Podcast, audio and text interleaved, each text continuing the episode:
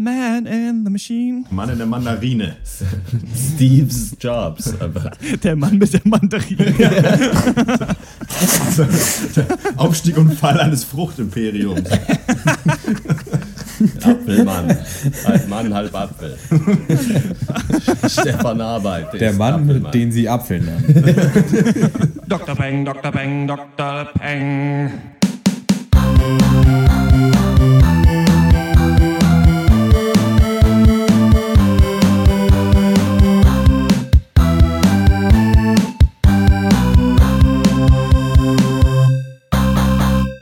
Hallo und herzlich willkommen zum 70. Pencast von drpeng.de Pop und Geist. Hashtag Wir hassen Filme. Wie jede Woche reden wir über zwei brandaktuelle Filme und eine neue Serie. In der Hollywood-Großproduktion Everest versuchen Jake Gyllenhaal, Josh Brolin und Jason Clark, alle drei mit J, den höchsten Berg der Welt zu erklimmen. Im Indie-Hit Me Earl and the Dying Girl freunden sich zwei schrullige Hipster mit einem krebskranken Mädchen an. Und in The Muppets gibt es ein Wiedersehen mit Jim Hensons bekannten Puppen im Reality-Comedy-Format. Außerdem reden wir über den Film des Monats September. Mein Name ist Dr. Schwarz und wie immer rede ich mit Dr. Eck, Hallo. Dr. Snips Hallo. und Dr. Loco. Hallo. Ja, seht ihr, ich habe den Anfang jetzt so ein bisschen länger erklärt. Wie ein Ah, richtiger. Radiosprecher. Es ist Ja, fantastisch. 70 Casts hat's gebraucht. Ja, ihr seid natürlich gut gelaunt. Das liegt nicht nur daran, dass ihr gerade im Stadion wart, sondern was das auch beinhaltet. Ihr seid nämlich alle gerade zusammen in Freiburg, ne? Das Ja, ist sicher. ja äh, ganz schön. Ich sehe da gerade ähm, Dr. Loco und Dr. Ecke. Dr. Loco äh, guckt so ein bisschen rein ins Webcam-Bild. Die Hörer wissen es ja bereits. Wir nehmen den Pencast äh, Woche für Woche übers Internet auf. Ich bin in Leipzig. Dr. Ecke und Dr. Snips sind in Freiburg und Dr. Loco ist in Berlin. Aber jetzt hast du dich nach Freiburg getraut. Äh, wie bekommt es dir da so? Ja, also ich äh, bin hier sehr glücklich, bin heute angekommen, mit dem Nachtbus hergefahren und bin, äh, wollte nochmal bedanken dafür, wie, wie warmherzig ich hier aufgenommen wurde bei unseren Brüdern aus dem Ja, bitte, Cast. bitte. Ja, nee, Also sagen wir jetzt, per Quote ist das jetzt so geregelt, wo du dich in Deutschland ansiedeln musst. Ne? Und jetzt ist die Wahl auf Freiburg gefallen. Das ist ja ganz schön. Wir hatten ähm, der SC Freiburg gespielt. Ihr wart gerade im Stadion. Wir, wir waren nicht im Stadion, das Spiel war nämlich in Leipzig. Es war auch Freiburg gegen Leipzig, äh, äh, aber zum Glück ist es unentschieden ausgegangen, deswegen liegt hier jetzt keine böse Energie über unserem Ach, Cast. ihr wolltet Fußball nur gucken, nur so digital quasi. Gar ja, nicht. selbstverständlich. Das geht jetzt alles auch am Computer, ne? Ja, das ist jetzt heutzutage ist alles möglich. Man muss gar nicht mehr ins Stadion gehen, um zu wissen, dass sie wirklich spielen. Aber vielleicht ist auch alles nur eine große Scharade. so wie die Scharade bei den Emmys. In den HBO Netflix Prequel Sequel News reden, denn die Emmys sind verliehen worden in den USA. Ich suche hier gerade mal meinen Tab. Ich habe viele Tabs auf. Ich bin natürlich gut vorbereitet auf diesen Podcast. Hm, ja, guck mal Ähm, nach. Das der ist so der wichtigste Serienpreis eigentlich in Deutschland neben dem Viva Kometen und äh, Bravo Otto wahrscheinlich. und ähm, diesmal haben auch wieder viele Bekannte da äh, Preise abgeräumt und da will ich nur mal kurz mit euch drüber reden, denn wir machen ja auch einen Serienpodcast, haben ja auch Ahnung, kennen ja jede Serie in- und auswendig, wissen genau, Ja. ob da die richtigen abgesahnt haben oder nicht. Bei den 67. Emmys hat für Outstanding Drama Series, eigentlich ganz geil, dass überall Outstanding nochmal davor steht. äh, ja, gut. Für Outstanding Drama Außenstehend Game, heißt das, oder? Auch. für Außenstehende. Hat äh, Game of Thrones diesmal abgesahnt. Auch noch nominiert waren Better Call Saul, Downtown Abbey, Homeland, House of Cards, Mad Men und Orange is the New Black. Also alles äh, keine neuen Serien außer Better Call Saul. Haben wir ja auch dieses Jahr besprochen. Waren wir alle nicht so richtig gehuckt. Fanden wir, glaube ich, fanden wir, glaube ich, solide und gut, Ja, aber hat uns ja. nicht so doll interessiert. Ähm, Game of Thrones jetzt mal abgesahnt. Die gewinnen ja da auch nicht jedes Jahr. Die letzten beiden Jahre hat, glaube ich, äh, Breaking Bad gewonnen. Ähm, finde ich ganz interessant, weil ja die fünfte Staffel, finde ich, so ein bisschen eine der schlechtesten von Game of Thrones war. Also da haben wir auch viel besprochen, ähm, dass eben die ganzen Storylines nicht wirklich zusammenkommen, dass manches gerusht ist, anderes dann ganz komisch aus, äh, ausge, ausgezogen. auch. ähm, und äh, dass das vom Writing auch nicht so gut war, was wahrscheinlich auch eben daran liegt, dass sich da jetzt von den äh, Bü Büchern entfernt wird. Wie findet ihr da die Wahl? Hättet ihr da lieber wen anders gesehen auf dem Throne? Ja, es zieht sich ja nicht durch alle Kategorien, dass die alteingesessenen Seriengiganten äh, Giganten da eher dominieren. Irgendwie. Ich finde es auch komisch, vor allem da ja Game of Thrones auch den Writing Emmy meiner Meinung nach gewonnen hat, wenn ich das noch richtig im, im Gedächtnis habe. Das finde ich schon ein bisschen, da könnte man sich schon fragen, ob da vielleicht dann doch eher nach äh, Popularität vielleicht gewertet wird, als nach So wie alles ich das anderem. verstehe, sind da auch einzelne Episoden äh, nominiert und Ja. äh, für die gewinnt man dann diesen Preis und da war eben Mother's Mercy äh, nominiert, die letzte äh, Folge der fünften Staffel. Die war natürlich auch wirklich fantastisch von den Schauwerten. Ja. Ähm, die hat auch die Story wirklich vorangetrieben, aber davor waren halt echt Ja. richtig lahme Folgen. Genau, dann gibt's äh, Outstanding Comedy Series, da hat Veep gewonnen, auch nominiert waren Louis, Modern Family, Parkinson Recreation, Silicon Valley, Transparent und Unbreakable Kimmy Schmidt. Das haben wir nicht gemacht, weil der Trailer so schrecklich Nee. aussah. Ich Ja. habe gehört, die Serie ist besser als der Trailer, aber diese quietschbunte neue Netflix-Serie wollte ich eigentlich nicht äh, unbedingt sehen. Die anderen sind alte Hasen, ne? Modern Family, Parks and Ja. Recreation. Ja. Alles Ja. Sachen, die wir gar nicht im Podcast bis jetzt besprochen haben, weil wir ja immer uns mit neuen Sachen beschäftigen und äh, das glaube ich auch keine Serien sind, an denen wir hängen. Ich selber mag Louis total gerne, aber fünfte Staffel äh, finde ich ist nicht so gut wie die anderen. Wieb ist ja so ein bisschen auch euer Steckenpferd, ne? Da habt ihr doch äh, viel geguckt und ähm, mochtet das auch, oder? Also ich habe die ersten beiden Staffeln davon geguckt ähm, und habe also quasi hab das eine Zeit lang schon verfolgt und fand das auch ziemlich cool. Habe dann aber ohne Grund nicht mehr weitergeschaut. Ähm, aber äh, Dr. Snips ist da ein bisschen weiter, glaube ich, ne? Ja, ich habe so fast alle Nominierten eigentlich komplett gesehen und finde auch, dass Wieb da auf jeden Fall verdient äh, gewinnt, weil sie auf jeden Fall, was so die Cleverness der, der Gags angeht und des Writings, einfach eine Stufe drüber ist über den anderen. Also schon der verdiente Gewinner der, Gewinner in der Kategorie. Ich finde das ganz lustig, dass eben äh, Julia Louis Dreyfus die Hauptrolle spielt, die ja bei Seinfeld, also der Sidekick Ja. ist und ich halt daher eher kenne, dass die jetzt halt nochmal so eine riesige Karriere macht, während, Jerry Seinfeld eigentlich nicht mehr so eine große Nummer mittlerweile ähm, gerade ist. Dann ist interessant, dass bei Limited Series, also das bedeutet eben so quasi Miniserie, Olive Kitteridge gewonnen hat. Das ist eine Serie, die hatten wir auch letztes Jahr im Podcast, ähm, glaube ich, nur vier Folgen hatte die und Ja. ähm, die ist auch in unserem beste Serien des Jahresartikel drin, auch nominiert waren American Crime, American Horror Story, The Honorable Woman und Wolf Hall. Ähm, The Honorable Woman ist diese mit Maggie äh, Gyllenhaal über den Israel-Palästina-Konflikt. Fand ich nicht so gut gefilmt, hat aber auch super Kritiken bekommen. Dr. Eck, du hast ja Olive Kitteridge tatsächlich komplett gesehen und es ist ja auch immer echt so eine deiner Highlight-Serien in der letzten Zeit, oder? Auf jeden Fall. Also das äh, fand ich hammergut. Damals habe eigentlich mir auch vorgenommen, mir das jetzt dann nochmal anzugucken, eigentlich, weil das wirklich einfach top war. Und also ich habe von den anderen wirklich nicht viel gesehen, aber würde ich mal vermuten, dass es sehr verdienter Gewinner ist. Und die hat ja auch in vielen anderen Kategorien noch abgeräumt. Also eigentlich überall, wo die da nominiert waren, haben sie es Genau. Geheimst, den Preis. Dann ähm, Talk Series hat The Daily Show with Jon Stewart gewonnen. Da reden wir natürlich jetzt nicht so oft über amerikanische Late-Night-Formate. Und hier waren auch alle Großen aber nominiert. Also The Colbert Report, Jimmy Kimmel Live, Last Week Tonight with John Oliver, Late Show with David Letterman und The Tonight Show starring Jimmy Fallon. Das ist so lustig Last Week, The Tonight Show, Last Week Tonight. Ähm, ich denke mal, ich spreche für alle, wenn wir, obwohl wir da nicht die Mega-Experten sind, da natürlich gerne John Oliver, Oliver, Oliver auf dem Thron gesehen hätten, weil diese Sendung, die ist ja auch erst seit, ich glaube, diesem, ja, seit letztem Jahr gibt Dr. Snips, du hattest Ja. das in deine beste Serien-Vote drin, aber noch nicht so lange eben. Das ist wirklich eine Hammer-Show. Also Last Week Tonight Ja. with John Oliver, die Ja. halt wirklich super intelligent und auch in langen Bits ähm, so politische ähm, Hintergründe erklärt, die auch super recherchiert sind. Also Ja. das ist unglaublich, was da für ein Team dahinter stehen muss. Und Ja. hätte man wahrscheinlich da gerne auf dem Thron gesehen, Jon Stewart wird es abgeräumt haben, weil er eben abgetreten ist jetzt Ja. und halt so, so ein bisschen als sein Ehrenpreis. Fürs Lebenswerk, ne? ja, Das genau. denke ich auch, ja, fürs Lebenswerk und vor allem ist Last Week Tonight, ja, obwohl sie in der zweiten Staffel sind, ja immer noch so der, der neue Kitter auf dem Block. Also ich denke, die werden schon ihre verdienten Preise in den nächsten Jahren auch noch abräumen. Und Ja. sowohl John Oliver als auch ähm, Stephen Colbert haben ja wohl auch bei äh, Jon Stewart das so gelernt, ne? Also Genau. sind so ein bisschen auch dessen Schüler, die jetzt eben ihre eigenen äh, Shows haben. Colbert hat ja jetzt ähm, Late Show auch übernommen. Genau. Gut, dann Variety Sketch Series ist egal. Lead Actress Drama finde ich interessant, hat Viola Davis gewonnen für How to Get Away with Murder. Ja. Eine Serie, die ja sehr reißerisch ist, eigentlich wirklich nur so ähm, Guilty Pleasure Entertainment, kann man sagen. Da geht es ja um so äh, Jura-Studenten, die dann so Mordfälle lösen und so weiter. Aber Viola Davis hat da natürlich auch schon echt einen guten Job gemacht, finde ich. Ja, ja. Lustigerweise wurde die Serie auch sehr gehypt für ihren so äh, diversifizierten Cast, also dass eben sehr viele ähm, Afroamerikaner und Asiaten da mitspielen und nicht halt alles weiße Männer sind.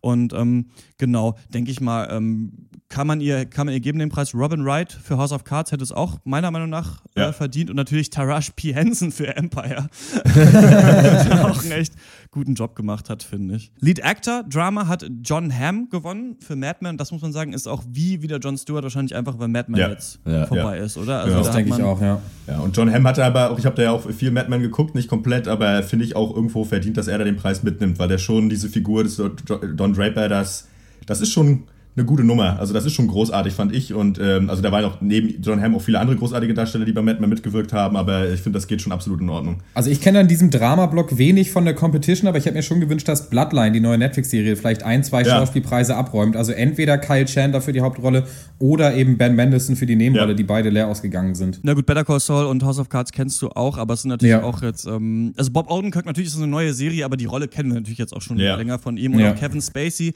Ich hoffe so ein bisschen, dass der mal wieder was anderes macht als House of Cards. Ich finde, er hat gezeigt, es ist super gewesen und ähm, so langsam darf er sich auch mal wieder anderen Filmprojekten Auf jeden Genau, Fall. dann äh, Schauspielerin Comedy ist eben äh, Julia Louis-Dreyfus für Veep und Lead Actor Comedy ist Jeffrey äh, Tambor für Transparent, eine Serie, die wir immer noch nicht besprochen haben. Im allerersten Cast hat Dr. Snips gesagt, dass er die Pilotfolge nicht mochte, dann ist sie durch die Decke gegangen. Also werden wir die auf jeden Fall, wenn die zweite Staffel kommt, werden wir das mal aufholen. Ja, also nichts sonderlich Neues bei den Emmys. Ähm, man hätte da gerne wahrscheinlich ein paar andere aufstrebendere Serien gesehen, aber ähm, es ist, ja, ich Und denke was mal, die man- Leute, die es gewonnen haben, haben es auf eine Art auch verdient für die Arbeit, die sie da reingesteckt haben. Was man auch sagen muss, ist da wieder ein Zeichen, wie weit vorne der Pencast dabei ist. Ne? Schon der 70. Pencast, aber erst die 67. Emmys. Ne? Ja, man fragt sich, was die Leute sich machen. halt ein bisschen ranhalten. ne? Ja, absolut. Ist so. Oder wir machen halt jetzt ab jetzt nur noch jährlich, ne? Dann dauert es auch ein bisschen, bis sie uns aufholen, immer noch. sie dauern so fünf Jahre Ja, wahrscheinlich. Penker sind Menschen voraus. Das ist Genau. Dann kommen wir zum ersten großen Thema und das ist Everest. You, my friends, are following in the very footsteps of history. Something beyond the power of words to describe. Human beings simply aren't built to function at the cruising altitude of a 747. Our bodies will be literally dying. Everest is another beast altogether. How you doing? I'm back. Doug Hanson. What do you do when you're not climbing, Doug? I deliver the mail. First mailman on Everest? Hope so. I like that. Everest ist ein Abenteuer-Katastrophenstreifen von Regisseur Balthasar Kormikur. Der hat unter anderem den Actionkracher Two Guns mit äh, Mark Wahlberg und äh, Denzel Washington gemacht. Die äh, Ensemble-Cast von Everest ist randvoll besetzt mit totaler Star-Power, also aufgepasst. Es spielen mit Jason Clark als Mann in der grünen Jacke, Josh Brolin als Mann in der gelben Jacke, John Hawkes als Mann in Jacke, der manchmal hustet, Jack Gyllenhaal als Mann mit Jacke und Bart, sowie äh, Robin Wright, Emily Watson und Kira Knightley als Frauen, die leider nicht mit auf den Berg durften. Äh, ja, die Story ist schnell erklärt, also äh, basierend auf wahren Ereignissen aus dem Jahre 1996 erzählt der Film den Aufstieg zweier Expeditionsteams zur Spitze des Mount Everest. Äh, Adventure Consultants und Mountain Madness, angeführt von Jason Clark und Jake Gyllenhaal, respektive.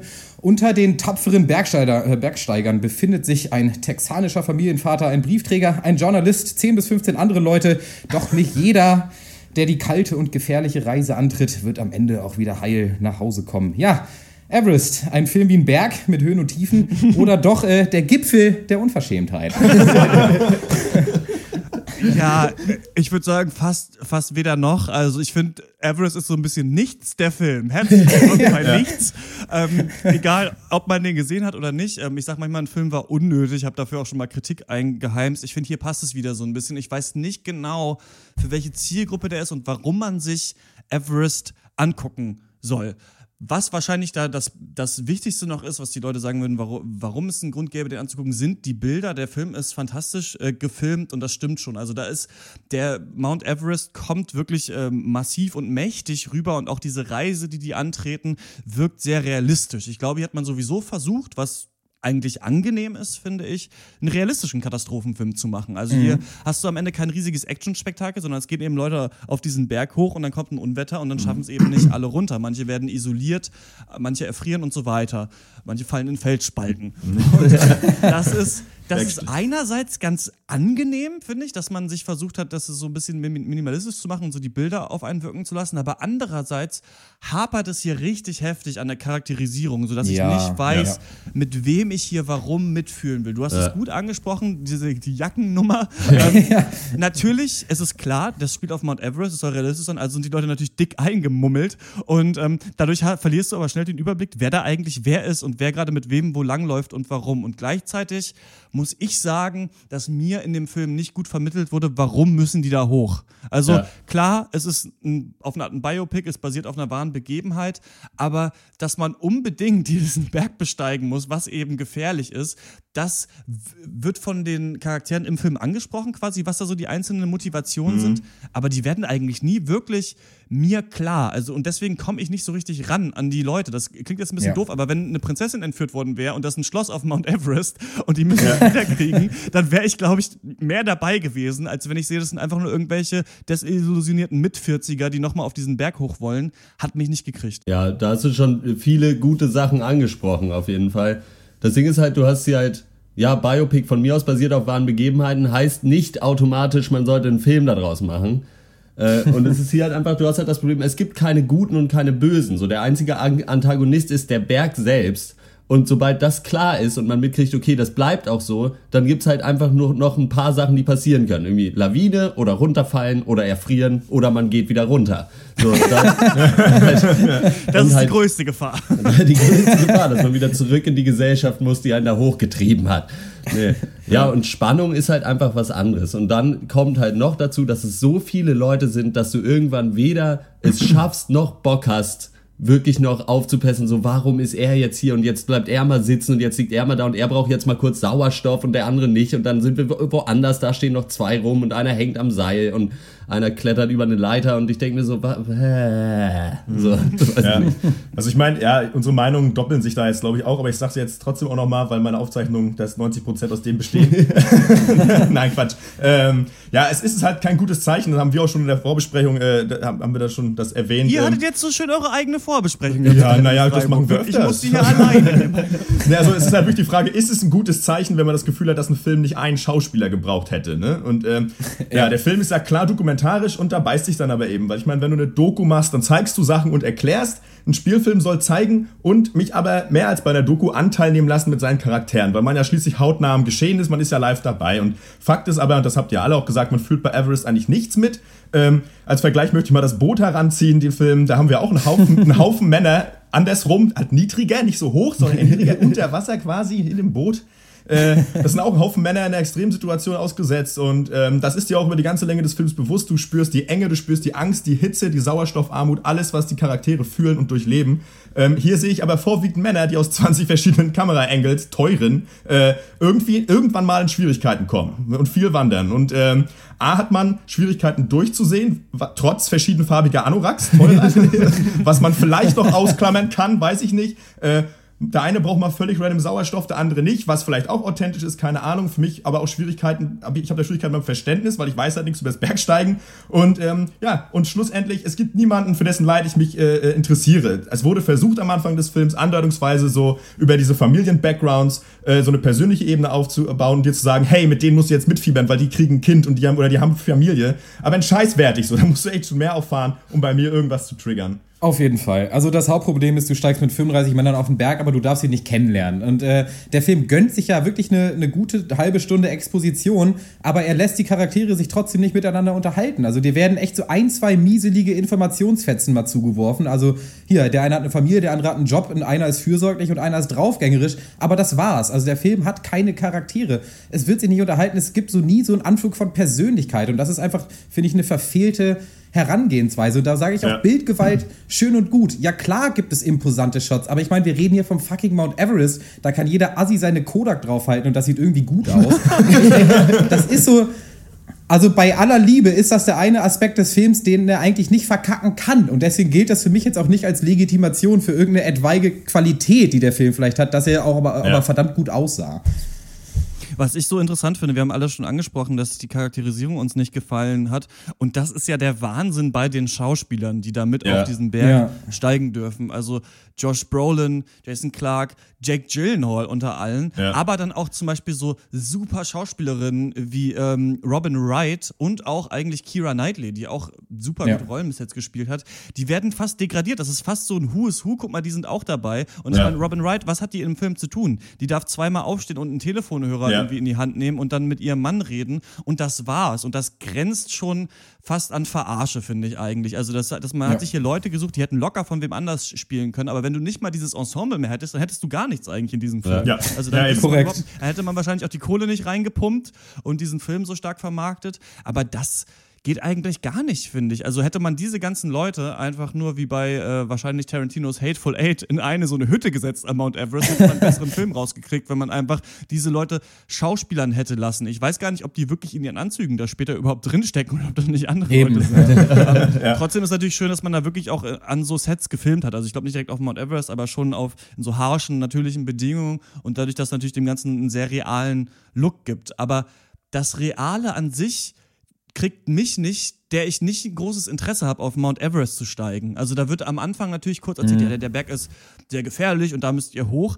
Auch ein bisschen grenzwertig, wie viel denen eigentlich im Basecamp noch erklärt wird, wenn das alles wirklich Bergsteiger sind. Also die müssen eigentlich wissen, Ja. dass der Sauerstoff oben irgendwann knapp wird. So, also Ja. das ist auch ein bisschen in, in seinem ganzen Realismus auch ein bisschen für den dummen Zuhörer nochmal erklärt. Ja. Und dann hat sich der Film eben auch schon. Also wirklich Verheizung von Schauspielern und auch nicht ein perfektes Rüberbringen, warum ich eigentlich mitfiebern soll bei diesem Anstieg auf den Berg. Ja. Ich denke, Vorhersehbarkeit ist vielleicht so die eine Sache, die Dr. Eck angesprochen hat, die man dem Film nicht unbedingt ankreiden muss, weil ich meine, das basiert auf wahren Gegebenheiten und du weißt auch, was du kriegst, wenn du dir einen Katastrophenfilm über eine Bergexpedition anguckst. Also hier eine Lawine, da ein Sturm, ups, einer ist runtergefallen. Klar, also das fand ich jetzt nicht so schlimm, muss ich sagen, das liegt äh, in der Natur der Sache. Das Problem ist einfach ja A, die Charaktere und B, auch, dass es irgendwann unverständlich wird. Das haben wir auch schon in der Eröffnungsrunde angesprochen. Also mühselig zu folgen. Gerade wenn der Katastrophenpart beginnt, verlierst einfach den Überblick. Also wer ist der, der gerade röchelt? Wer hat gerade keinen Sauerstoff mehr? Wer ist gerade nochmal umgedreht?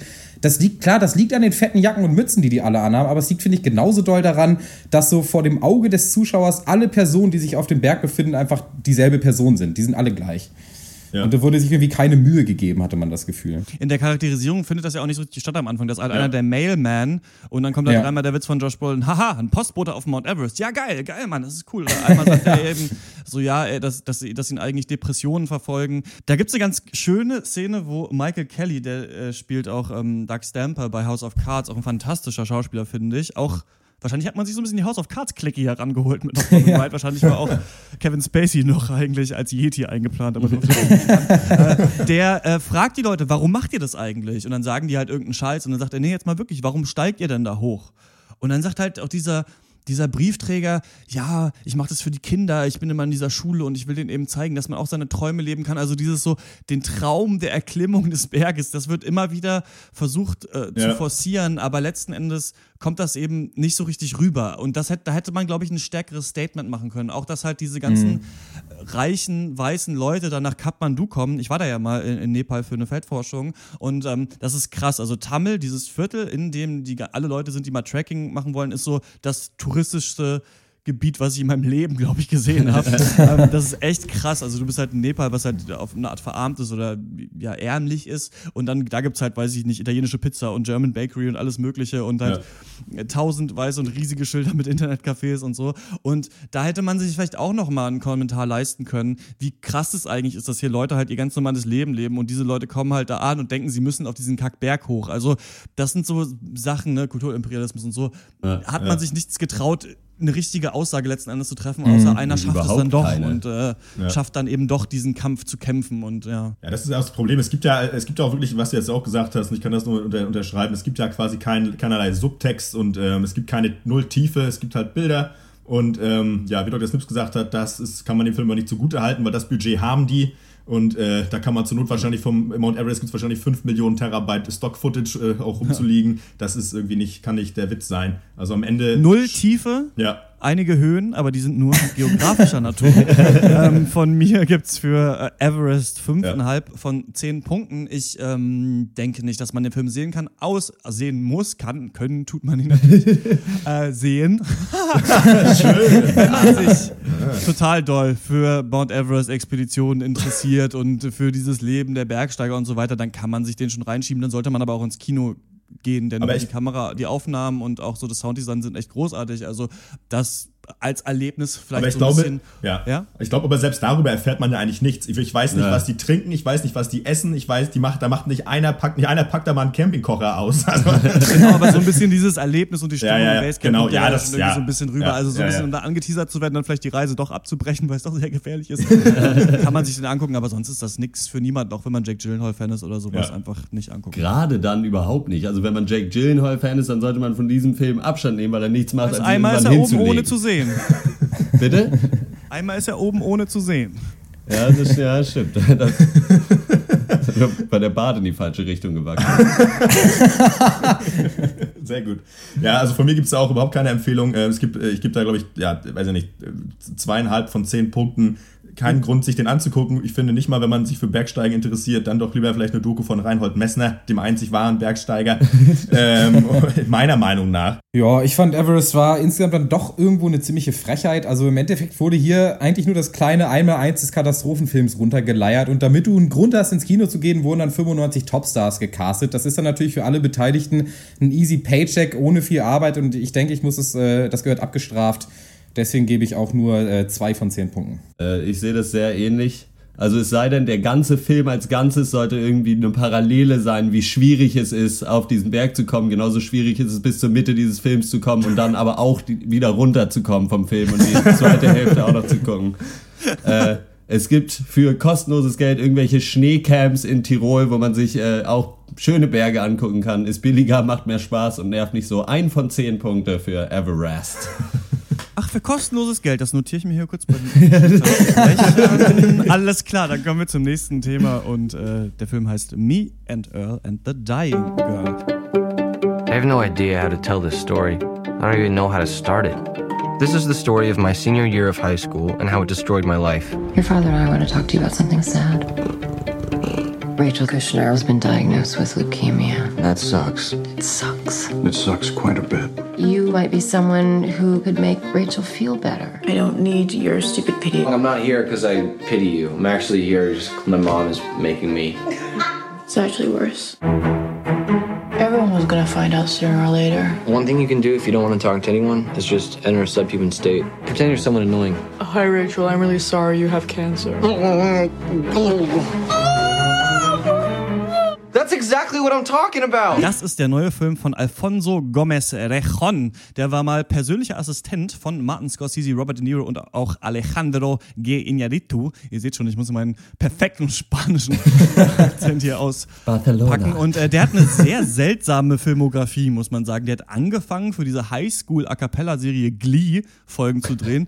Dann hat er den verdammt unterdurchschnittlichen Horrorfilm The Town That Dreaded Sundown gemacht. Dann hat er Episoden für die Horrorserie American Horror Story gedreht. Und jetzt ist er mit Me and Earl and the Dying Girl auf den Plan getreten, also zurück zur Highschool, also quasi immer von Horror zur Highschool und wieder zurück. Und dass die Highschool auch ein Horror sein kann, ja, das weiß auch Greg Gaines. Das wissen wir alle Der nur zu gut.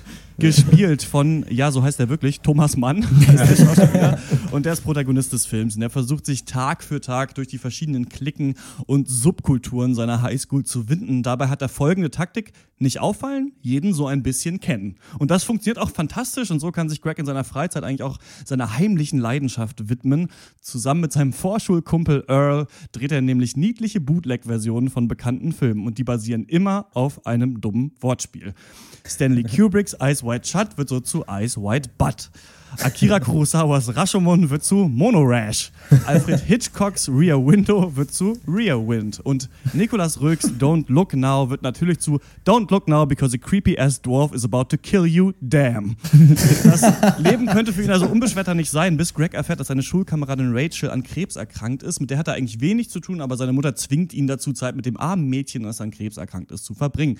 Das klingt jetzt wie eine typische Liebesgeschichte und das weiß der Film auch und kommentiert das auch clever. Und so verbringen wir viel Zeit mit Greg Earl und dem Dying Girl, die sich immer mehr annähern und in ihre jeweiligen Welten entführen.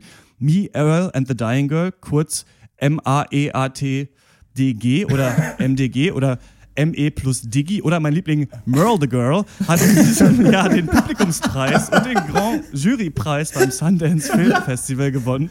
Und äh, so ein ähm, Gewinn beim Sundance Film Festival gilt ja in Kritikerkreisen auch als sicheres Zeichen dafür, dass der Film auch hier im Pencast gute Chancen hat. Und ähm, da stellt sich natürlich nur eine Frage: Sollte Merle the Girl an vielen Filmabenden verzückt bestaunt oder doch lieber in mehreren Sitzungen unter Schmerzen ausgerottet werden?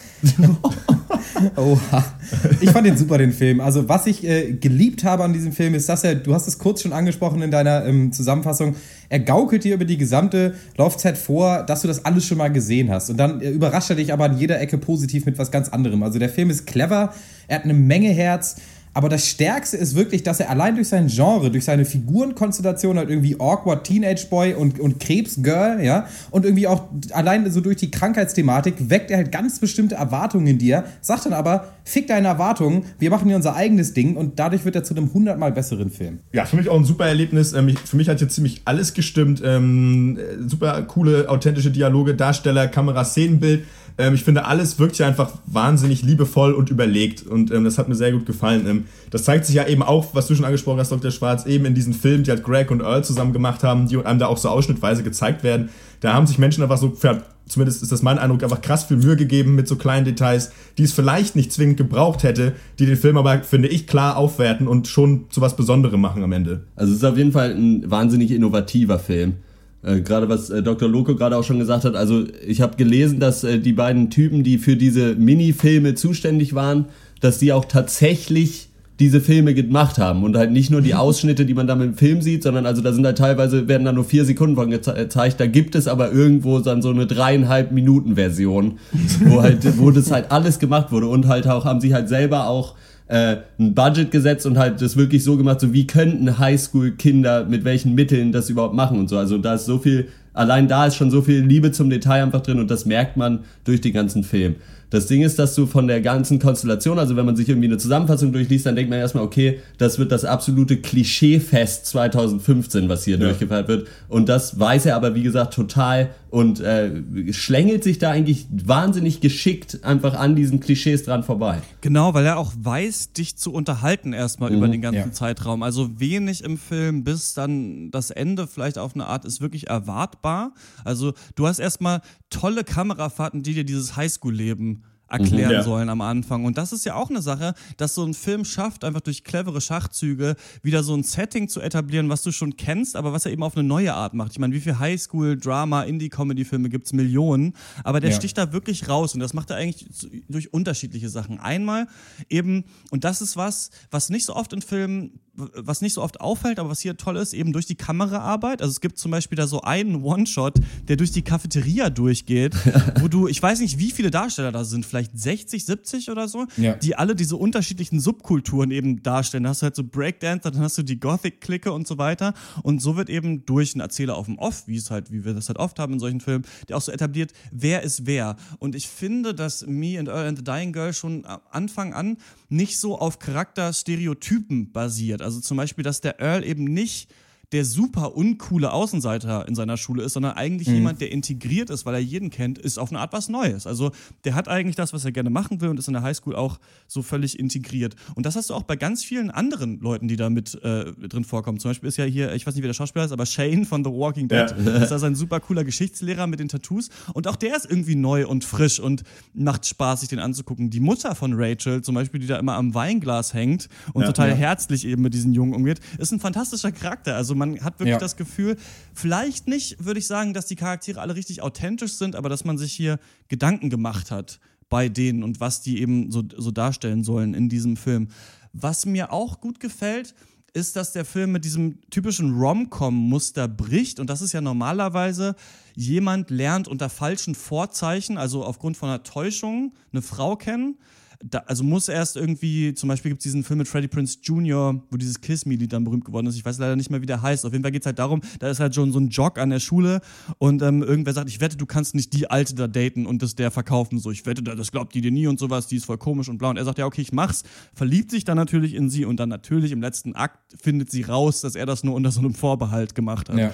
Und hier Ja. ist es ja so, dass dieser Vorbehalt, also dass die Mutter sagt, ey, beschäftige dich mal mit dem krebskranken Mädchen, das wird direkt kommuniziert von ihm. Ja. Er geht zu ihr nach. Hause und sagt, sagt, ja, du hast Krebs und dann, ähm, ich, so, ich würde gerne mal mit dir rumhängen Nachmittag und dann sagt sie, ja, du machst es aber nur, weil ich Krebs habe. Und dann sagt er, ja, nicht mal das, ich mache es nur, weil meine Mutter gesagt hat. und das ist, das ist toll. Also dadurch äh, brichst du das ganz anders auf und ähm, dadurch setzt sich der Film auch ein bisschen ab von wahrscheinlich dem, dem Film, auf dem das so ein bisschen basiert oder der halt der größte war in letzter Zeit, das ist halt The Fault in Our Stars. Das Ja. Schicksal ist ein mieser Verräter der auch eigentlich relativ einfühlsam mit der Thematik umgeht und mehr in die Drama-Richtung geht, aber eben da viel klischeeiger rüberkommt. Und das hat mir ganz gut gefallen. Ja, man muss auch wirklich nochmal betonen, weiß ich gar nicht, ob wir es schon angesprochen haben, dass die Comedy hier auch wahnsinnig gut funktioniert. Also ich habe schon länger keinen Comedy-Film mehr gesehen, wo das Timing so gut gestimmt hat in, an vielen Stellen und halt auch ein Wunder, also ein Musterbeispiel eigentlich für so awkward Body Comedy, so dass Leute einfach irgendwie komisch rumstehen und dann irgendwie komisch irgendwo hinzeigen. Und allein das ist schon witzig und wird aber auch nicht zu doll ausgespielt und passiert oder was weiß ich, wenn er das erste Mal hinkommt und die, die Mutter von Rachel ihn dann so ewig lange umarmt einfach. Und das wird auch nicht weiter kommentiert und wird einfach so stehen gelassen und das funktioniert hier echt einfach super. Also die witzigeren Stellen äh, sind echt richtig witzig und die ernsteren Töne, die der Film anschlägt, sind halt wirklich auch gut umgesetzt und das passt halt hier wirklich gut zusammen. Mir persönlich hat das Ende ja nicht nicht gefallen, aber äh, also ich fand das Ende gut und auch äh, sinnvoll und passt da irgendwie rein, aber das wurde mir dann zu viel ausgespielt und irgendwie hat der Film dann auf einmal nochmal so die Hollywood-Tränengaskanone irgendwie ausgepackt und nochmal für 10 Minuten angeschmissen. Und das fand ich, hat mich ein bisschen überrascht, weil ich das zu dem Zeitpunkt vom Film nicht mehr erwartet hatte. Also nicht, was passiert, sondern wie es dann gezeigt wird. Ja, das, also du sagst ja, oder wir alle sagen, dass der Film eigentlich die Klischees clever umgeht, am Ende dann nicht mehr. Ja, am Ende ja. äh, ähm, ist es dann relativ erwartbar, klar, aber ich finde, dass sich der Film auf eine gewisse Art und Weise sein Ende verdient hat, weil äh, ich erinnere noch an, an Southpaw zum Beispiel, ja, da saß ich im Kino und ich habe dreimal angefangen zu heulen, aber ich habe mich dabei geärgert, weil ich das nicht wollte, weil es alles so billig war und es war einfach so schlecht aufgebaut und die Charaktere waren unglaubwürdig. Aber hier bei Me and Earl and the Dying Girl, beziehungsweise Merle the Girl, ähm, da hat das da ist der Weg, wie sie dieses Ende erreicht haben, war so innovativ, es war so gut, es war so erfrischend, finde ich, dass ich dann am Ende dann trotzdem auf dem Sofa saß und ich habe mich dann von diesem emotionalen Lastwagen überfahren lassen und ich fand es super.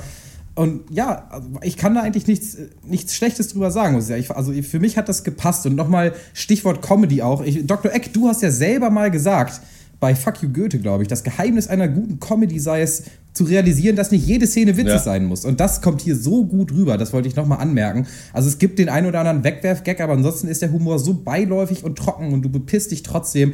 Aber wenn der Film dir wirklich mal emotionalen Peil in die Magengrube gibt, dann wird es eben nicht irgendwie durch irgendwelchen deplatzierten Humor noch mal entschärft. Und das, äh, finde ich, hat auch viel ähm, zu der Stimmung beigetragen. Auf jeden Fall, ja. Äh, Ich wollte äh, ich wollte mal was anderes sagen, jetzt nicht zum Ende. Also was ich, was mir auch sehr gut gefallen hat, ist eben, wie sich mit dem Thema so von emotionalem Commitment auseinandergesetzt wird. Weil ich finde, hier setzt, Ja. trifft der Film ganz gute Aussagen über die Probleme seines Protagonisten, der ja im Prinzip versucht, sich so durch so einen Mix aus Abgrenzung und minimalster Interaktion mit anderen äh, Schülern so heil durch die Highschool zu kommen irgendwie, ne? Dabei aber eben völlig außer Acht lässt, wie er dann ja durch die Beziehung zu dem Mädel eben erfährt, dass er sich halt langfristig emotional komplett abschottet und seinem eigenen Seelenheil völlig im Weg steht, ne? Und dass wenn er damit Ja. nicht aufhört, irgendwann da wahrscheinlich mal Probleme mitbekommen wird. Und ich finde das schon ganz cool, dass in so einer TD-Rom-Com äh, sich da doch relativ ernsthaft dann auch mal mit dem Innenleben eines Außenseiters äh, sich auseinandergesetzt wird. Also es ist mir auch noch äh, aufgefallen, das hat mir schon, fand ich echt cool. Ähm, Das finde ich auch interessant, also dass das eben so in so eine Richtung Aussage geht, du musst eben doch quasi dich um, um die Sachen kümmern, die dich, die dich bedrücken. Und ähm, es geht ja auch darum, dass er quasi dann seine Schulkarriere sausen lässt, um mehr Zeit mit Rachel zu verbringen. Mein Problem mit dem Film ist aber ein bisschen, dass ich finde, dass Rachel hier schon zum Plot-Device eigentlich degradiert wird für die Entwicklung vom Hauptdarsteller. Zeitweise, ja. Ich finde, dass wir eigentlich wenig über sie erfahren und letzten Endes es darum geht, dass er an ihrer Leidensgeschichte wachsen kann. Man kann aber sagen, und das ist mir erst später aufgefallen, dass das Ende das auch anspricht. Also Ja. quasi äh, wieder Facetten aufdeckt von Rachel, die wir gar nicht im Film erklärt bekommen haben und es deswegen so ein bisschen zeigen soll, dass wir hier eben nur aus seiner Sicht durch die Sachen durchgehen. Also das kann man, das kann man schon, schon so sehen. Und ähm, ich finde, man kann, könnte aber auch sagen, und das hatte ich ein bisschen beim Schauen das Gefühl, dass der Film am Anfang sehr kreativ ist mit seinem Setting, mit seinen ähm, Charakteren, damit wie die Thematik eben aufgebaut wird und am Ende nur noch in eine Richtung geht. Also nur noch eine Sache ausspielt, die, von der du vorher nicht gedacht hast, dass es jetzt eben so ein Film wird. Und dann sagt dir der Film, doch, so ein Film wollen wir jetzt gerne sein. Und ähm, vorher hast du nur gedacht, es wäre vielleicht anders. Und das finde ich ein bisschen schade. Ich hätte mir da, glaube ich, am Ende ein bisschen mehr Kreativität in der Aufarbeitung äh, dieser Sache, die dann passiert, gewünscht. Und ähm, kann man aber als Kommentar auch sehen, finde ich noch, um dem das zugute zu halten. Aber ich kann verstehen, dass Leute sagen, boah, hat echt witzig angefangen, hat verdammt clever anzufangen driftet dann aber sehr in Medienannahme ab. Ja, wenn ich aber äh, noch ein Wort zu dieser Kritik verlieren darf, also ich habe das auch ähm, gelesen, mich damit auch auseinandergesetzt, dass eben Rachel in diesem Film nur existiert, so wird gesagt, um eben aus unserem Teenager-Boy irgendwie einen Erwachsenen zu machen und dass sie halt irgendwie super sweet wäre, aber kein wirklicher Charakter. Aber ich finde, was dabei außer Acht gelassen wird, ist, dass sie eigentlich die stärkste Person im Film ist, auch der stärkste Charakter im Film, weil sie gereiht hat, dass man sich eben gut Schicksal hin oder her, ich habe Krebs, das ist Kacke, aber man muss sich hinter seine Entscheidung stellen und man muss sich halt selber backen quasi, man muss sich ja. selber unterstützen und nicht so wie Greg, der einfach nur blöde durchs Leben eiert, irgendwie, weißt du mal, ohne irgendwie Rückgrat ähm, seine Entscheidung angehen, hat sie sich halt wirklich entschieden, das zu machen, was sie möchte und sie zieht es durch und ich finde, dass sie da ihre Rolle mit erfüllt und dass es nicht nur ein Plot-Device ist, sondern dass sie auch ein starker Charakter ist. Mhm. Ähm, von mir gibt es für Me and Earl and the Dying Girl acht von zehn Punkten. Ich fand, hier wurde sehr, sehr viel richtig gemacht. Ich finde, es ist schon ein besonderer Film, der auch gerade diesem Indie-Rom-Com äh, Ding noch ein, so ein neues Leben eigentlich einhaucht. Ja. Also der macht wirklich Spaß, den kann man sich mit Leuten angucken. Ich habe herzlich gelacht, vor allem ja. am Anfang ja. des Films. Also wir haben mit ein paar Leuten geguckt, auch ein bisschen manchmal als Einziger hatte ich so das Gefühl über manche also, Aber mir hat der Humor, da ist, ist der, mir ist der sehr gut bekommen zwischendurch. Ich finde auch die Liebe, die in diesen Film reingegangen ist. Also zum Beispiel gibt es ja auch diese Szenen, in der ähm, ist es ein das ist so ein Elch, ne? Genau, der auf so ein Reh drauf traut, ja, oder? Genau, also wird quasi gesagt, so dass immer, wenn, wenn so deine Flamme dich berührt oder in dein Leben tritt, dann dreht bei dir alles durch und es ist so, als würde halt so ein Elch auf so ein Eichhörnchen oder auf ein Reh oder auf irgendwas drauf treten. Dann siehst du das halt immer so Stop-Motion-mäßig halt gebastelt, eben dieser Elch, der dann ja. ordentlich draufkloppt und da musste ich jedes Mal wieder lachen. Also ich fand das jedes Mal wieder lustig und ähm, ich denke nicht, dass der Film sehr authentische Charaktere hat. Ich würde sagen, die sind alle überzeichnet. Auch diese Filme sind viel zu arzi Fazi-Tumblr-mäßig eigentlich gemacht, die die mhm. machen, aber die funktionieren gut und hier hat man sich eben auch wirklich mal Gedanken gemacht. Also da sind viele Filme persifliert worden, die ich gar nicht kenne, die ich nicht gesehen habe, weil ich nicht so ein großes filmhistorisches Wissen dann doch habe letzten Endes. Und deswegen ist hier auch viel zu entdecken. Ich kann nur empfehlen, man kann sich im Internet eine Liste angucken mit den 41 Filmen, die die da produziert haben und da sind echt ein paar lustige Wortspiele dabei. Also auf jeden Fall eine Empfehlung, hätte sich am Ende vielleicht noch mehr trauen können. 8 von 10 Punkten. Ja, also es ähm, klingt vielleicht plump, aber ich finde, der Film macht einfach durch die Bank alles besser als jede andere Teenie Teenie Highschool Dramödie, die ich in den letzten Jahren, Jahrzehnten gesehen habe. Also es gibt keine blöde Teenie-Liebe, es gibt keinen ersten Kuss, es gibt kein erstes Mal, ersten Breakup, am Ende liegen sie sich heulend in den Armen. Nein, da ist sich der Film zu gut für und ich habe da hammermäßigen Respekt vor, auch vor der Kreativität und der Liebe und deswegen äh, setze ich ein Zeichen, gebe zum zweiten Mal in der Pankers-Geschichte 10 von 10 Punkte für. Me and, uh, and, the Dying Girl. Du zum zweiten Mal, wir haben das Ja, ja, in meiner persönlichen ja. Pankers-Historie. Calvary ja. war der andere Film, ja. Genau. ähm, jo, also von mir gibt es äh, äh, 9 von 10 Punkten. Ähm, Wenn es einen Film schafft, dass ich so mich mit meinen seinen Charakteren freue, aber auch gleichermaßen mit ihnen leide, dann ist das, kann das Fazit für mich zumindest fast, meistens fast nur positiv ausfallen. Ähm, am Ende war ich auch wirklich den Tränen nahe und konnte das eigentlich nur überspielen durch äh, die pietätlosen Witze von Dr. Eck aus der Ecke. äh, und ähm, ja, genau, das kurz und schmerzlos. Äh, ja, ist auf jeden Fall ein Hammerfilm, sollte man sich angucken. Und so, also das, was wir jetzt auch kritisiert haben, ist halt wirklich einfach Meckern auf sehr hohem Niveau auch gewesen. Äh, von mir gibt es 8,5 von 10. Ja, bei dir ist es immer Meckern auf niedrigem Niveau. weil der Film so verdammt schlecht war. Ich und Earl und das Mädchen kommt am 3. Dezember hier in die Kinos, ist aber jetzt schon auf iTunes verfügbar, deswegen haben wir den natürlich schon gesehen. Habt ihr ihn auch schon gesehen? Fandet ihr ihn gut? Fandet ihr ihn schlecht? Dann schreibt uns eine ja, Mail an haltet euch fest. Drüber geredet. Podcast at drpeng.de. Was? oder hinterlasst einen Kommentar auf Dr. Peng oder twittert at Dr. Peng. Und wir kommen zur neuen Fernsehserie The Muppets. Excuse me, everybody, can I have your attention? I have some really great news. ABC wants to put on an all new primetime series starring the Muppets. God bless America and its magnificent broadcasting company. The show's going to be all about our personal lives. I hate the 405. Behind the scenes. How'd the surgery go? Oh, fine. But I kept biting the stitches off, so I threw this thing on. Our relationships? I don't see how it's ever gonna work out with you and a. You can say it, Dad. He's a bear. In die Mopeds inspiziert ein junger Jörg Dreger zwei Räder mit maximal 50 Kubikzentimetern, womit sich die Show eindeutig von die Fahrräder mit Hilfsmotoren abgrenzt. Das ist natürlich, natürlich völliger Blödsinn. Tatsächlich, tatsächlich geht es in The Mopheads um eine Gruppe linker Jugendliche, die aufgrund ihrer Langhaarfrisuren an der örtlichen Bushaltestelle in Plau am See aufs Übelste beschimpft werden.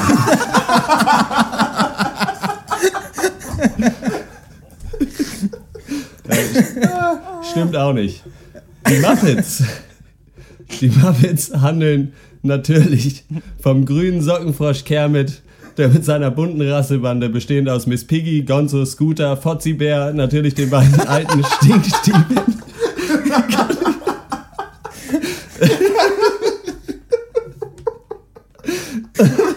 Ich brech ab. Äh, und vielen anderen in Los Angeles die Fernsehshow Up Late with Miss Piggy produzieren. Und das Ganze läuft seit dem 22. Sorry. Das Ganze läuft seit dem 22. September auf dem amerikanischen Sender ABC und baut natürlich auf dem Klassiker The Muppet Show auf.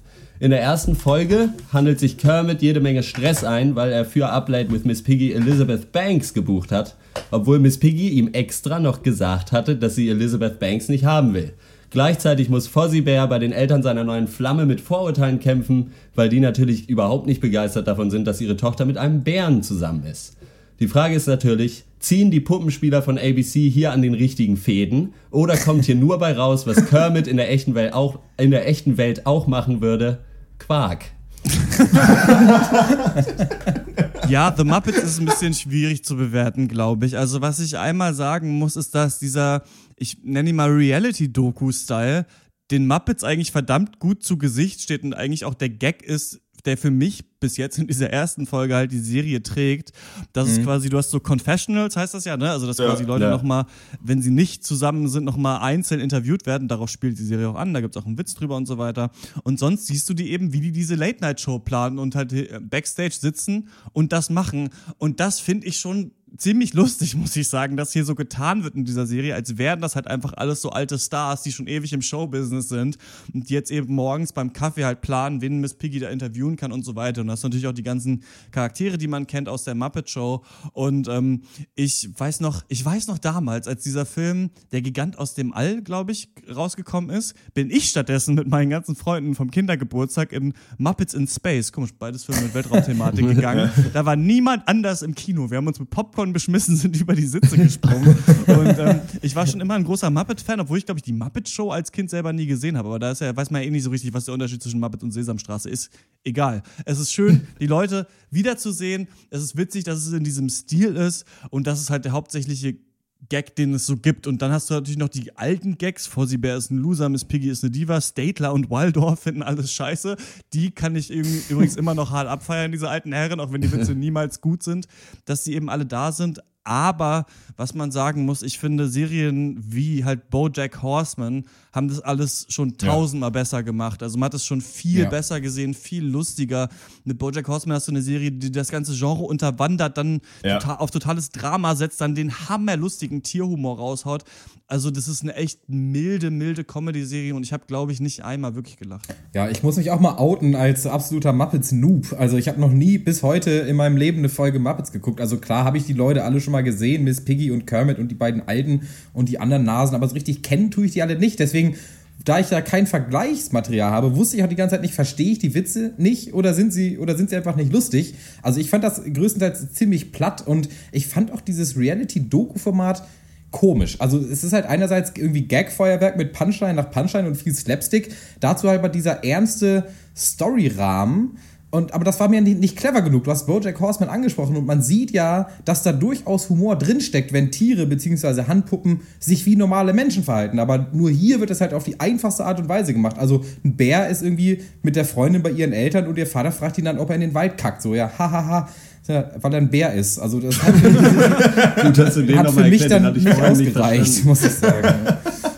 Ja, ähm, ich sehe, wir haben uns da, haben da alle sehr ähnliche Gefühle zu. Also ähm, genau, das einzige Gimmick ist, dass wir so eine Reality-Doku haben, halt mit, mit, mit Puppen, glaube ich. Ich glaube, es sind keine echten Tiere. ähm, ähm, und genau, das kennen wir von BoJack Horseman einfach um Längen besser, wo wir auch eben genau eine lustige Cartoon-Tiere haben mit einem Grown-up Showbiz-Drama. äh, Kontext und äh, ja, das ist eben, ne, das Problem liegt im Writing der Comedy. Bei den Muppets zieht vielleicht jeder zehnte oder, oder 50. Gag ähm, stellenweise hat man da, glaube ich, echt im entlegensten Comedy-Tümpel geangelt. So. Und, äh, was, ich weiß nicht, was haben Writing und Angeln gemeinsam, dass du halt Dinger, die zu klein oder alt und schäbig sind, wieder zurück ins Brackwasser schmeißen musst. so, und äh, und das, das, das ist laut Satzung so. Und das, ähm, ja, das hat, hier, da gab es einige Grenzüberschreitungen in, dem, in, dem, in der Area. Also von mir, ja, null von 100 möglichen Punkten. ich fand es auch ziemlich schrecklich durch die Bank. Also es sind eh schon, ich fand die Gag-Dichte war eh schon zu wenig. Also es waren nicht so viele Gags, davon waren die meisten schlecht und man hat alle meilenweit gegen den Wind gerochen, außer so zwei, drei. Und ja, ja, ich weiß nicht, was das soll. Es ist halt einfach nicht witzig genug. Es müsste richtig witzig sein dafür, dass man sich das weiter anguckt. Und dann halt noch manche Puppen sehen wahnsinnig unrealistisch aus, aber die von Elizabeth Banks zum Beispiel war fast lebensecht. Ja, aber gut, dass du diese Star-Cameos ansprichst. Also anscheinend holt man sich ja hier pro Folge ein bis zwei Stars ins Boot, Ja. was dann irgendwie einen Anreiz schaffen soll. Also diesmal war das Elizabeth Banks und irgendwann haben dann die Imagine Dragons angefangen, zwei Minuten lang noch ein Lied zu spielen. Und ich habe mich da schon gefragt, wo ist der Unterschied zwischen einer eigenständigen Comedy-Serie und irgendwie einer Werbesendung? Also ist das ein Publicity-Stunt oder soll das irgendwie cool sein? Da habe ich auch nicht Ja. so richtig ist äh, halt auch so eine. Anspielung auf die Muppet Show, in der es das eben auch gab. Also Ja. in der immer Ah, das Leute wusste ich zu Gast waren, nicht. es dann auch so Behind-the-Scenes-Footage gibt und so weiter. Also das versucht so ein bisschen zu kopieren. Oder Ah, ja. ja. an so den Glanz alter Tage zu erinnern. Aber da kenne ich mich leider auch mit der Muppet Show selber Ja. nicht so wirklich aus. Ähm, ihr habt ja kurz angesprochen, dass da Fozzie Bear dann eben zu Hause ist, ähm, bei seiner neuen Freundin, die wird gespielt von Ricky Lindholm, die ist von diesem Comedy-Musik-Duo Garfunkel and Oates, die haben auch eine Serie und ich hasse die richtig doll.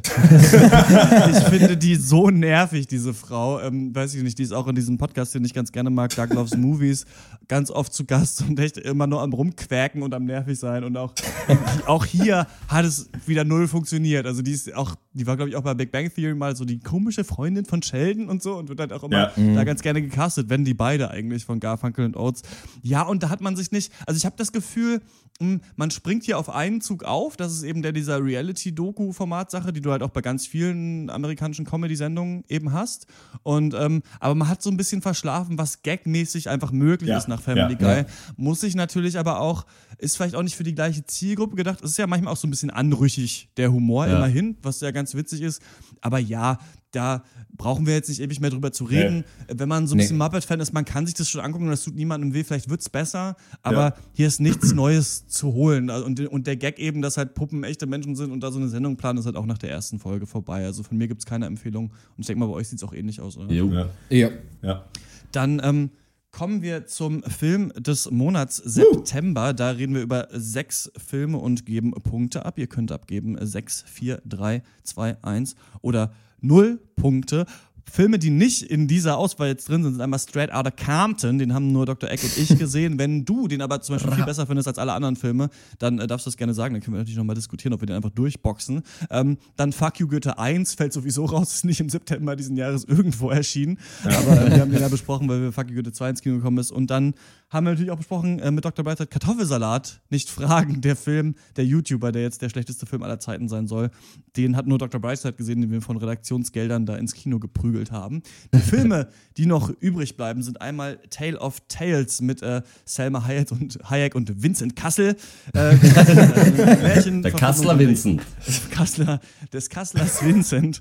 Äh, Märchenverfilmung italienischer ähm, Märchen. Dann äh, Kill the Messenger, den Film mit Jeremy Renner, wo er so ein investigativer Reporter ist, der ein CIA-Komplott, Komplott, komplett ein Komplott aufdeckt und als Komplott, noch zu sich nimmt.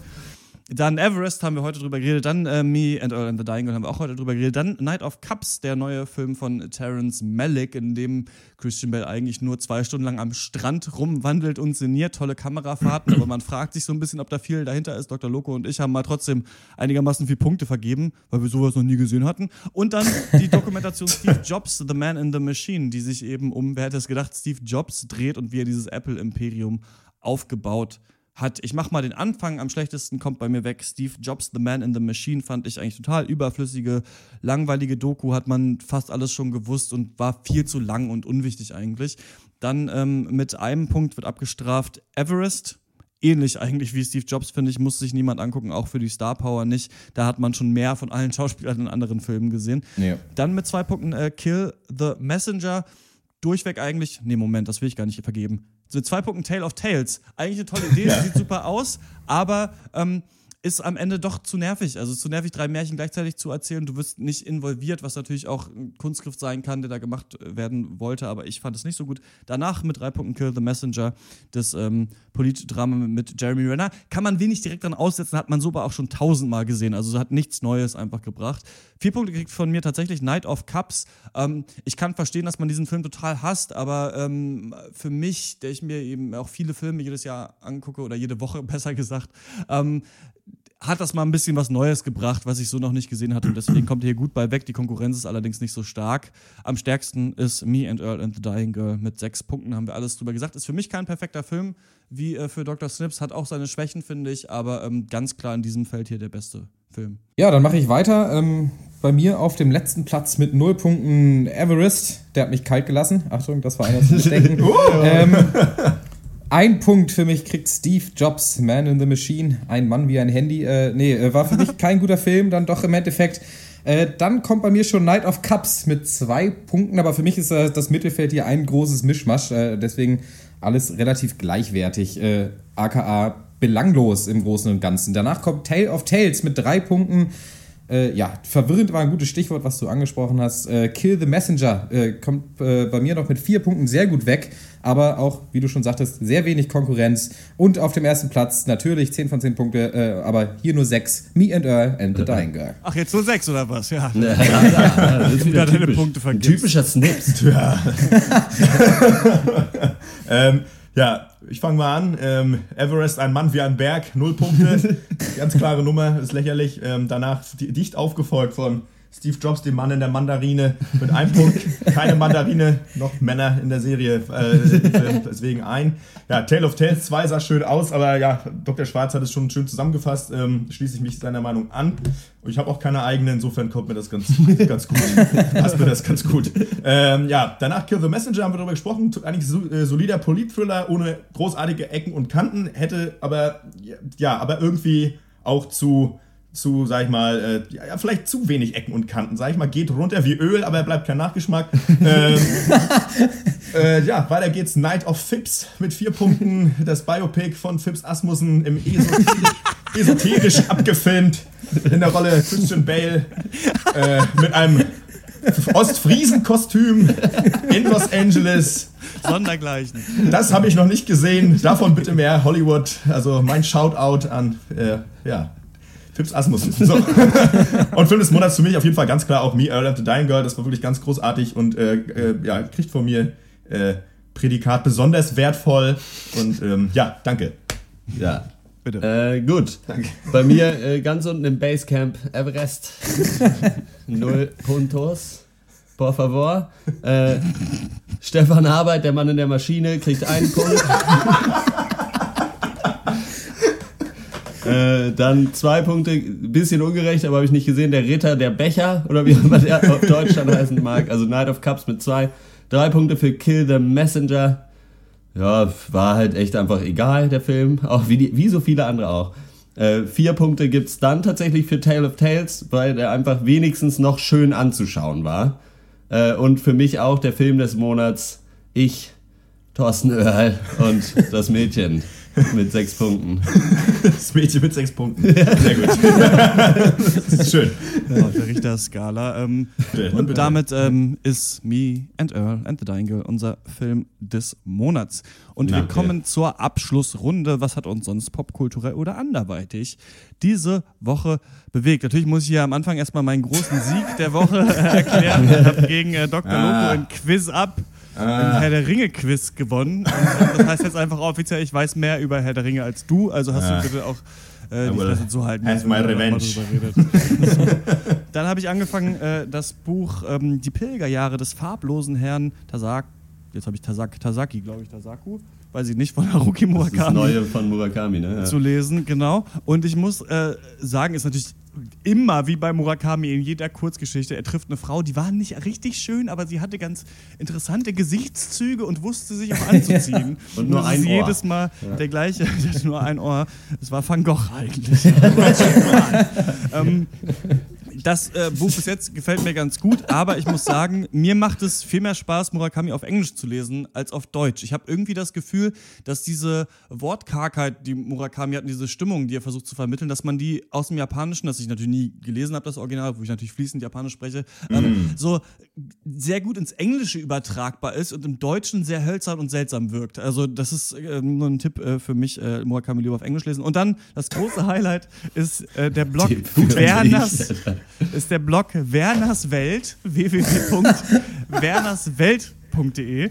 Das ist der Blog von Werner Matke, der ist jetzt Rentner und leistet sich deswegen eine Bahncard 100 und fährt durch Deutschland und geht dauernd ins Theater rein. Ah, und ähm, das ist ja herrlich. bloggt halt jetzt über jede Theatervorstellung, die er sich angeguckt hat. Ich habe heute das auch mal kommentiert, weil er sonst keine Kommentare hat. Ich habe im Leipziger Stadtmagazin ähm, Kreuzer darüber gelesen und äh, bin ihm jetzt einfach mal gefolgt. Und es ist einfach herrlich, so Selfies von ihm vor so Theaterpostern zu sehen und so, ja, relativ kurze Zusammenfassung. Ja, das Stück war ganz schön, ja, das hat mir nicht so gut gefallen. Und ich habe halt keine Ahnung von Theater, aber jetzt durch äh, Werner Matke vielleicht ein bisschen mehr. Und das finde ich ganz schön. Der ist auch ein bisschen faul. Der geht zwar öfter dann ins Theater, aber dann kommt immer so zwei Wochen nichts und dann werden drei Beiträge auf einmal hochgeladen. So ein bisschen wie in den Anfangszeiten von Dr. Stark. Beck. Hat noch Da hat schon der, der Schlendrian Einzug gehalten.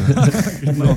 Also wernerswelt.de. ah ja, wir haben das hier gerade Ja, offen. äh, vom Theater zurück ins schnöde Fernsehen. Idris Elba ist äh, zu Street für James Bond, aber nicht für die Rolle Rolle des knallharten Ermittlers Luther aus der gleichnamigen BBC-Serie. Das ist so eine Serie, die, also zumindest nach meinem Gefühl, niemand jemals auf dem Schirm hatte. Also ich auch nicht. Deswegen habe ich mir die Woche über mal die ersten zwei, drei Folgen angeguckt, war durchaus positiv überrascht. Also das ist so eine an sich generische Crime-Sendung à la CSI Miami, aber Idris Elba als Luther ist halt mega stark. Er ist so ein bisschen, steckt in dieselbe Kerbe wie Dr. House, also er macht, was er will, ist arrogant, aber genial. Er hat so den besonderen. Riecher für die Kriminalfälle natürlich. Dafür natürlich aber auch persönliche Probleme noch und nöcher. Also die Serie Luther ähm, erfindet das Rad nicht neu, äh, ist aber wirklich gut aufgezogen. Und wer mal mehr Idris Elba sehen wollte, so wie ich, dem kann ich Luther auf jeden Fall nur empfehlen. Äh, die Staffeln gibt es unter anderem auch auf Netflix zu gucken. Ja, mein Highlight der Woche ist ähm, von Charles Bukowski das, äh, das äh, Buch. Und den Göttern kommt das große Kotzen. Ja, ich lese auf Deutsch, ich verstehe das besser. Und ähm, das ist so ziemlich cool. Keine Ahnung, er schreibt, redet, weiß ich nicht, schreibt einfach viel, glaube ich, einfach nur seine eigenen schnapsgetränkten Gedanken auf, geht viel auf die Rennbahn, guckt sich Menschen an, die komisch sind. Und äh, ich finde das großartig und äh, lese das sehr gern. Habe mir deswegen auch noch gleich äh, in dem Zuge ein paar andere Bücher geholt.